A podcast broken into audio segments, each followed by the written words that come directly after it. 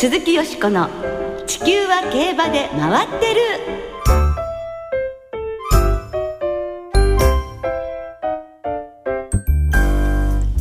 皆様こんばんは。お元気でいらっしゃいますか？鈴木よしこです。地球は競馬で回ってる。この番組では週末の重賞レースの展望や競馬界のさまざまな情報をたっぷりお届けしてまいります。今日も最後までよろしくお付き合いください。今宵ご一緒してくださるのは小林正美アナウンサーです。こんばんは小林です。よろしくお願いします。よろしくお願いいたします。小林さんね G1 シリーズ真っ只中、はい、今週は東京競馬場で3歳牝馬クラシック2冠目オークスが行われますが海の向こうアメリカでも現地時間の明日日本時間の明後日の早朝ボバクラシック2冠目プリークネスステークスが行われます。はい。そのプリークネスステークスに今年は日本のラニーが1冠目ケンタッキーダービーに続き参戦します、うん、武豊騎手とともに11頭立ての6番ゲートからスタートします。はいまあ、チャンスの大きいベルモントステークスへ向けて良い走りができればいいなと思っているんですが日本の馬がアメリカの三冠すべてに出走するということになれば歴史的ですね。そうですね。さあそして来週火曜日24日にはフランスの1800メートルの G1 イスパーン賞にエイシン光が出走します。17年前にエルコンドルパサーが2着したレースですね、はい、今年は改修工事中のロンシャン競馬場に代わってシャンティ競馬場で行われますラリンと同じく武豊騎手が起用します、えー、武騎手もお忙しいですね、えー、でも本当にワクワクいたしますねアメリカフランスでの日本馬の活躍期待いたしましょう鈴木よしこの地球は競馬で回ってる。この番組は JRA 日本中央競馬会の提供でお送りします。鈴木よしこの地球は競馬で回ってる。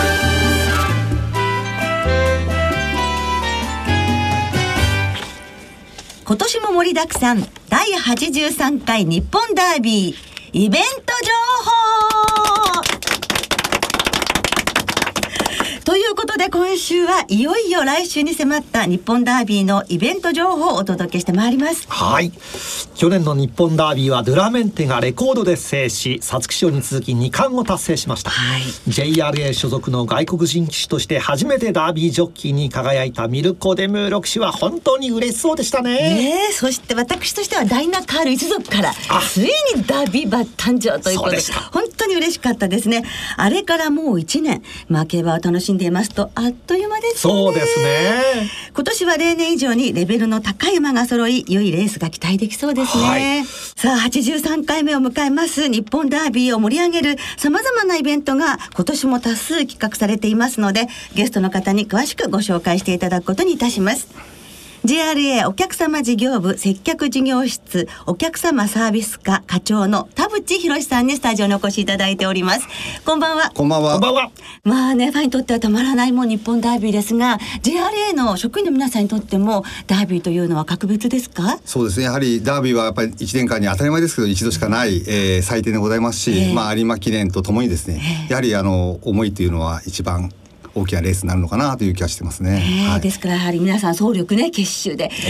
盛り上げようということですよね。はいはい、本当にここ数年ダービー前はさまざまな趣向を凝らしたイベントが企画されています。ダービーへようこそっていうキャッチコピーも本当素敵だと思うんですけれども反響はいかがですか？はいおかげさまでまあここのところですねまあイベントなんかをさせていただいて非常にまああのダービーまあ入場の者数もですねまああのおかげさまであの右肩上がりになっておりまして、非常にまああの反響としてはありがたい反響をですね頂戴しているのかなというふうに思ってます、うん、そうですね。去年のダービー当日はいつも以上に若いファンの皆さんが目立ちましたけれどもこれも嬉しいことですね。そうですね。本当にあのまあもちろんあの若い方もそれから年配の方もですね、うん、まあ皆さんにあのお越しいただきたいと思ってるんですがやはり若い方に来ていただきますとやっぱり活気がありますし、えー、えー、元気がこちらもいただけるようなですね、えー、状況になりますんで、えー、ぜひ若い方にですね足を運んでいただきたいなというふうに思ってます。はいまあ、今年もさまざまなイベントが企画されているようですけれども。はい、えーまあ、ダービー当日だけでなくですねあの昨年に続きまして、まあ、ダービーウィークということで今年も東京新宿ではですね、えー、来週の23日月曜日からまた赤坂の方ではですね来週26日の木曜日からそして大阪梅田でもですね、えー、27日金曜日からさまざまなイベントを行いたいというふうに思ってます。はいではまず新宿のイベントからご紹介していただけますか？はい、えー、新宿ではですねザ・ダービーキャッスルと題しまして、えー、新宿高島さんの特設会場がですね、まあ、ダービーの歴史と伝統が集う、えー、競馬エンターテインメントのお城ということで、えーえー、させていただきましてですね、はい、今年はお城ですか？そうですね。今年キャッスルということでお城ということで、はい、えー、やっていきたいと思うんですが、えー、歴史と伝統に彩られた競馬の祭典日本ダービーをご紹介するともにですね、まあ、ここでしか味わえない新感覚のですね、まあ、ゲームアトラクションをですね楽しんでいただきたいなというふうに思ってます。その新感覚アトラクションど具体的にはどんなものがあるんでしょう？はい、えー、全部で4つあるんですが、えー、まず1つ目一番これがあのメインとなるんですが、えー、フォーチュンダービーという企画をですね現在考えておりまして、えー、体験型のアトラクションになっておりましてであのやり方としてはですね皆さんの手相をですね、はい、使ってですね、まあ、手相により、えー、生成されるですねオリジナルホースをまず皆さんの方でゲットというとです変ですけど、はい、お作っていただきまして。じゃあ手相手のひらを何かに当てるんですか？で手相を当ててですねそれでオリジナルのホースを作っていただいて、でその上でですねあのゲームの中では、えー、ハンドジェスチャーによって、えー、対戦していただくような形になりますんで、まあ、手相によって、えー、馬を作っていただいて指示によってですねハンドジェスチャーによってこう馬をです、ね、進めていただくとい。うような、はい、えー、対戦型のです、ね、アトラクションということになります。えー、何人で対戦するえー、全員でです、ね、8名まで体験可能でございますので、まあ、お友達に来ていただいてマックス8名までは同時に お楽しみいただけると。へえ、なんか誰の手相が一番 運がいいかっていう感じ？あそうですね。そこはオリジナルホースとして何がいいかということとそれから実際にですね、こうアトラクションということでハンドジェスチャーでですね、まあより早く進めていただければですねまあ勝利へ導けれるんじゃないかというふうに思いますね言われた通りに動けるかどうかっていうその俊敏さも求められるんですね、ね、いやよくそういうことに着目されましたねそうですね。あの私が考えたものでも正直ないんですけど。あのイベントで非常に面白いなということでですね、今回採用させていただくようなはい流れになりました。はい面白そうです。あのあとですねあの先ほど4つと申したけどあと3つございましてですね、はい、まずは、えー、サラブレッド・ザ・ライドということでこれはあの、ジェットコースターをイメージしていただきたいと思うんですが、はい、実際にはですねあのディープインパクト、はいまあこれ本物ではもちろんないんですが、えー、に乗っていただきましてですね、はい、えー、新宿駅の方からですね、えー、東京競馬場にですこう空を飛んでですね、まあ、えー、ジェットコースターのようなですね、えー、3D の空間をです、ね、体験していただくというような乗り物になりまして、えー、こちらは同時にお二人までですね、あの体験可能というアトラクションになってます。へえ、そうするとあれですか、中央フリーウェイのそうですね。イメージ的には東京競馬場までこう飛んでいくようなですね、イメージで、まあジェットコースターでこうちょっと急下降したりですね、旋回したりして、そういった感じですね。どんな感じでしょうね。そうですね。まあちょっとあのー、普段では味わえないようなですね、あの感覚を味わっていただけるんではないかなというふうには思ってるんですけどね。体験してみたいです。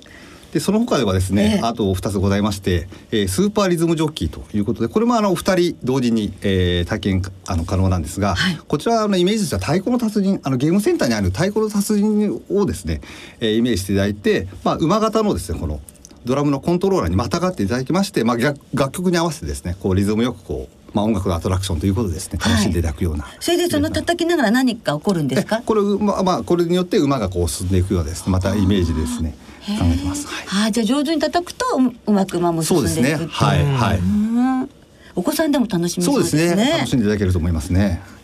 あともう一つはですね、はい、熱血全力ダービーということで、これはですね実はあの後ほどまたご紹介しますが、ま、あの松木安太郎さんのですね、ナレーションにによってですねこう馬を進めていくんですが、えー、床をですね踏んでいただいてであの馬がどんどんどんどん上に登っていきますんでそれであのまあ勝ち負けっていうのでえー、競っていただくというようなアトラクションになります。なるほど、はい、脚力がないと そうですね。これは床を踏んでいただきますんで、ね、やはりちょっと脚力をですね、ね、使っていただいてどんどん馬をですね上の上に上げ上がっていただくと。でそれを松木さんが解説してくださるんですか？松木さんがあの事前にですね、こう収録させていただいてますんで、松木さんのナレーションによってですね、はい、まああの4人これは 4, 4名で楽しんでいただけるんですが、はい、ええ。ー、ぜひそういう感覚ですね、まああの一着になるんだということでですね松木さんも応援していただけるというような中身になってます。なるほど、世界一熱いフィットネス型競馬アトラクション。そうですね、そういった形で楽しんでいただきたいと思います。運動不足の方もぜひご参加いただきたいですね。すべてのあのイベントでちょっと体をですね、簡単に使っていただくような形になりますんで、ぜひそういったところでですね、楽しんでいただければなというふうに思ってます。まあ、あのこれ今ご紹介いただきましたけれどもホームページでも。そうですね、ね、あのホームページの方でもご紹介しておりますのでぜひあのホームページの方もですねご覧いただきたいなというふうに思っております。はい。そしてステージですけれどもステージの方ではどんなイベントが行われるのでしょうか、はい、あのまずはオープニングイベントということであの5月23日月曜日から、まあ、始まるんですがオープニングイベントの中で、えー、14時からですねあの草刈正雄さんをゲストにお迎えしてのトークショーを実施する予定でございます。まあダンディーな。そうですね。今あの真田丸とかでもすごくごご活躍されていると思いますし、えー、日本ダービーの魅力をですね、まあ語っていただいて楽しいトークショーになるのかなというふうに思ってます。でまたですね5月26日木曜日になりますが、えー、先ほどご紹介しました、えー、松木安太郎さん合わせましてグラビア等で活躍されているですね久松郁美さんをですね、はい、えー、ゲストにお迎えしましてちょうどあのダービーの枠順がもう発表された後でございますんで、えー、そういったあ予想も含めてですね、楽しいトークショーをですね、うん、あの皆さんの方も楽しんでいただけるんじゃないかなというふうに思ってます。ダービーの枠順が決定して一番最初一番早いトークショーということに、ね、予想イベントとしては一番早いなるのかなというふうに思います。うん、ねまあ、その他にもですね、えー、会場となるなります、えー、新宿高島さん周辺のですね飲食店などでもコラボレーションをですね、えー、しまして、まあ、あの新宿全体でですね、えー、ダービーというのを盛り上げていきたいなというふうに思ってます。ね、あの今までダービーご存じない方にもねこれ本当広く知っていただけるチャンスですよね。はいそして東京赤坂のイベントについても教えていただけますか？はい。赤坂サガスの方でもですね先ほどあのご紹介申し上げたんですが、えー、5月26日から29日の4日間ですね、はい、あのイベントを行いまして、まあ、主としては割と女性向けのですねイベントを考えております。でそういった中でオープニングイベントこちらの方もオープニングイベントということで、えー、5月26日の12時からですねあのジョッキーの戸崎啓太さんえー、清野奈々さんということであの私どものあの馬女というですねあの取り組みの中で今年のあの年間のですねキャンペーンのえー、イメージキャラクターをしていただいてるんですが、えー、清野奈々さんとかをですね、はい、とお迎えしましてのトークイベントを実施したいと思ってます。はい。的崎さんのダービーへかける思いなどもね、ぜひ伺ってみたいですね。そうですね。また大阪は梅田でもイベントが行われるんですがこちらについても教えていただけますでしょうか？はい、えー、大阪でもですねあのこれ昨年も行ったんですが、えー、阪急梅田のビッグマンさんの前でですね、えー、5月27日から29日の3日間ということになりますが、えー、歴代優勝馬のダービー優勝馬のですねパネル展示とかそれから、えー、レース中心となりますがイメージの映像放映と、うんそれからあの等身大の馬像の撮影スポットを設置いたしまして、えー、楽しんでいただきたいなというふうに思ってます。うん、もう本当それぞれの土地でねそれぞれの形でダービーをね、ね身近に感じていただくということでここまで東京新宿赤坂そして大阪梅田のイベントをご紹介していただきましたがさあダービーの舞台となる東京競馬場でのイベントはどうなっているのでしょうか？はいまずはあのー今年のですね私どものあのブランド CM に出演されてましてあの年間の CM にですね出演されてます、えー、笑福亭鶴瓶さん瑛太さんそれから有村架純さんの3名がですね、えー、ご来場いただけるということで、えー、日本ダービーのプレゼンターをですね、えー、していただきたいという予定にしています。ね、3名がお揃いになるというね、ね豪華ですね。はい、ありがとうございます。えそれと合わせましてですね、えー、俳優の桐谷健太さんがですね、えー、当日ご来場いただきまして日本ダービーの発送前にですね国家の読書をですね行っていただきたいと思います。またねどんな感じになるんでしょうね。う楽しみです。それから合わせましてあのお昼休みではではこれ例年でございますが、えー、ダービーの騎乗騎士の紹介それから、えー、イベントとしましてダービーの本場イギリスの雰囲気を味わってもらうためにですね、えー、ビートルズのトリビュートバンドの演奏また、えー、ロンドンパスのですね展示等を行ってまいりたいと思ってます。毎年好評ですものね。そうですね。はい。またですね、あの。まあ、鈴木よしこさんの前で言うのも大変恐縮なんでございますが、はい、お昼休みにはですね、ええ、競馬博物館でですねあの池元調教師とですねトークショー、はいはい、えー、予定しておりますのでぜひこちらの方はよしこさんの方にお願いしたいとはいもう私もね本当楽しみにしておりますね、はい、ディープインパクト。ぜひ私も楽しみにしておりますありがとうございます。よろしくお願いしたいと思います、はい、池安元調教師のトークショーこちらもぜひ皆さんお出かけになってください、はい、またですね日本ダイブの前日28日はフリーパスの日ということであの入場が無料になりますので、えー、こちらの方は先着3万名様にですねダービーオリジナルパスケースをプレゼントいたしますのでぜひあのダービー当日だけでなくですね前日もご来場いただきたいなというふうに思ってます。はい、はいそれからダービー当日の入場券にも何か趣向が凝らしてあるそうですね。はい、えー、先着10万名の方にですね、えー、ダービーの記念入場券というのをですね発売、えー、させていただくんですが、ええ。ー、スクラッチ付きに今年はなってございまして、はい、実はあのスクラッチを実際にこうコインか何かですね、はいこする？そうですね。削る削っていただきまして、えー、当日抽選会を行うんですが1000名様にですね、えー、グッズが当たるという企画も考えておりますので、えー、ぜひそちらの方もお楽しみいただきたいなと、はい、あの小林アナウンサーがあのスクラッチが大好きということで、非常に楽しみにされてるということで、はい、ぜひですね 小林アナウンサーにはあの、はい、たくさん買っていただきたいはい、そうですね。一生懸命削ります。はい。そしてダービーウィーク。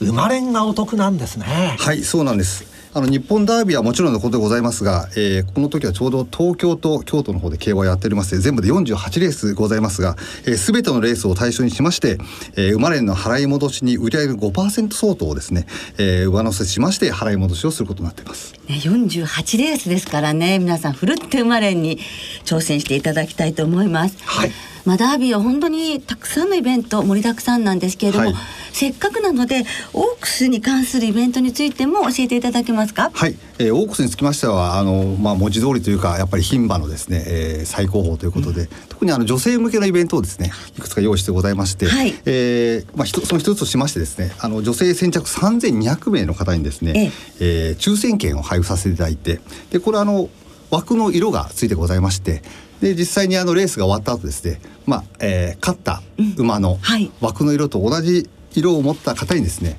えー、プレゼントをさせていただくという企画を現在考えております。はい、えー、どんなプレゼントが、えー、ル・クレーゼとかですねそれからあの化粧筆なんかをですね、はい。えー、まあ女性向けということで、えー、用意してございます。本当女性ファンが喜びそうなプレゼントがね、はい、ご用意されてるんですね。それと合わせましてですね、あのオークス、えー、限定ではございますが、はい、あの生まれにですね、はい、5%上乗せということでございますのでこちらの方も絶対楽しんでいただきたいなというふうに思ってます。いいですね。生まれんかってお儲けしたいところですけれど。ねまだまだあの紹介しきれないほどイベントはあると思うのですがお時間が来てしまいました。そうですね。あの、詳しいイベントのお知らせはですね、はい、また JRA のホームページ等でも等でもですね、ご確認いただけますので、ぜひそちらの方もご覧いただきたいなというふうに思います。はい、時間をかけてね、皆さんゆっくりとチェックしていただければと思います。はい、で、今年ももう去年のように若いファンの方が多く集まって、オークスでダービーで盛り上がること間違いなしですね。そうですね。そうなってあのもらいたいなということで、あの先ほどご紹介申し上げました新宿赤坂そして梅田等々でですねイベントを行いまして、えー、楽しんでいただきたいと思いますが、まあ何はともあれぜひ東京競馬場に足を運んでいただきましてダービーのですね醍醐味というのをですね、えー、味わっていただきたいというふうに思ってます。はいオークスが行われる今週末からね来週のダービーまで本当に1週間皆さんダービーオークス楽しんでいただきたいですよね。ぜひそうしていただきたいと思います。はい、本当にいろいろとご紹介いただいて、あのワクワクしてまいりました。はい、ね、いいダービーを迎えられることをね、あの皆さんと共に祈っております。今日はいよいよ来週に迫りました日本ダービーのイベントについて。JRA お客様事業部接客事業室お客様サービス課課長の田淵博さんにお話をいただきました。お忙しい中どうもありがとうございました。どうもありがとうございました。以上第83回日本ダービーのイベント情報をお届けいたしました。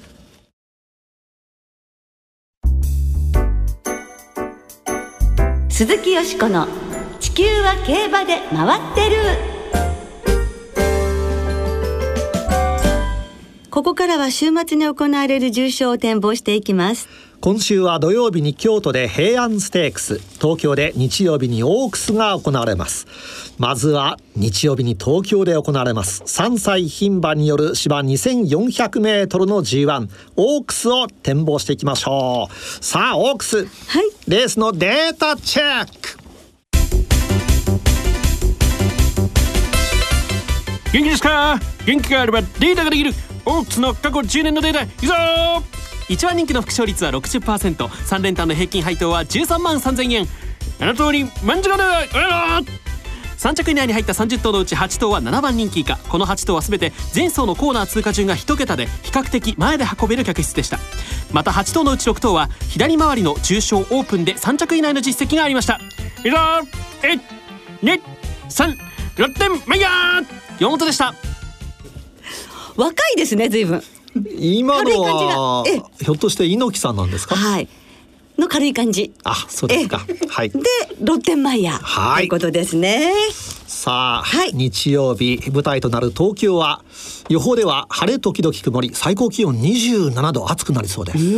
んよかったですねいいお天気でね、はい、さあよしこさんはどんな見解をお持ちでしょうか？はい。まあ三強と言われた桜花賞の中からシンハライトだけがここに出てくるということになりましたので、もちろん中心だと思うんですが、東京の適正ということで考えて、チェッキーのですね、フローラステークスがレースレコードタイム。でやっぱりこのハッピートレイルズのね、決闘からオークス馬誕生してほしいっていう願いも込めて、チェッキーのが本命なんですが、4頭のボックスにいたしましたね。はい、もちろんシンハライト、それからジェラシー、あの、スイートピーステークスを使ったことによって、まあ調教も厳しかったそうなんですが、すごく馬がステップアップしたということで、やはり東京の適性もあるので、ジェラシー、そしてロッテンマイヤ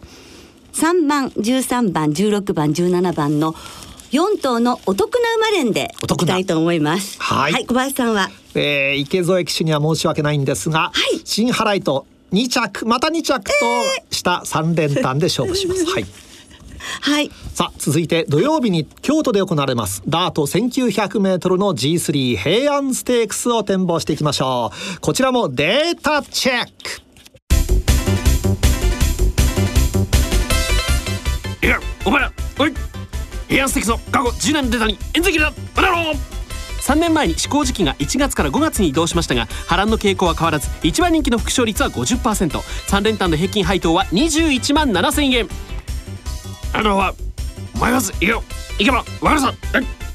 ここ3年で3着以内に入った9頭のうち6頭の前走はアンタレスステークス。前走が条件戦だった馬は1頭もいません。また年齢別に見ると5歳馬の副勝率が32%で抜けています。また3着以内の9頭全て馬体重が490キロ以上で体の大きな馬が結果を出しています。いくよ123飛鳥のロマンだ山本でしたもう気持ちはよくわかりました。はい。アスカのロマンです。はい。さあ、よしこさん、ここはどんな狙いでしょうか？はい、ここ本命はですね、アムールブリエですね。アオーディが出なくなってしまったので、お兄さんの分まで頑張ってほしい。本当は三兄弟が同じ週末で、ね、あの日本とアメリカでっていうのをちょっと欄にも含めて思ってたんですけどもね。まあ、えー、アムールブリエを本命にしまして、4番のロア・ジャルダン、クリソライト6番、そして14番のアスカノロマン4頭の馬連ボックスです。はい。はい。小林さんはえー、私はミルコ・デムーロ騎手に期待してロア・ジャルダンからです。はい。はい。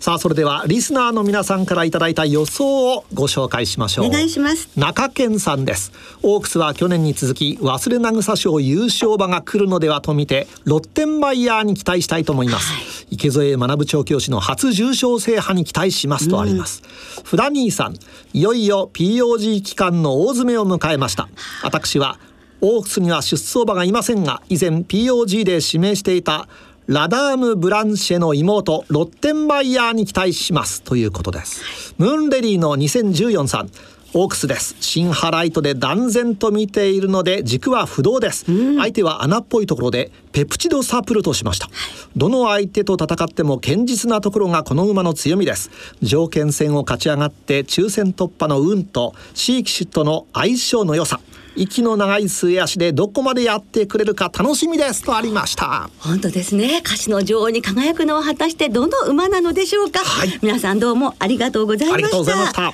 来週はいよいよ日本ダービー。日本ダービーの展望を中心にお届けいたします。お聞きの皆さんの予想もぜひ教えてくださいね。お待ちしています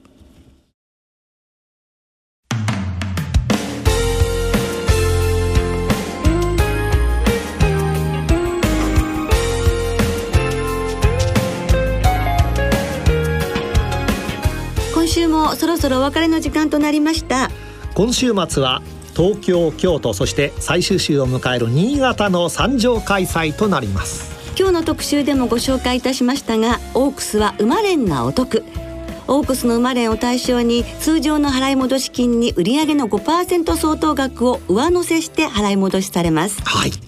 そして宝塚記念のファン投票がスタートします。すでに昨日からインターネット投票は始まっているんですが競馬場ウィンズなどでの直接投票は明日から開始されます、はい、詳細は JRA の宝塚記念ファン投票サイトをご覧ください。消費がとっても豪華で A 賞はなんと凱旋門賞観戦ツアーです。うわ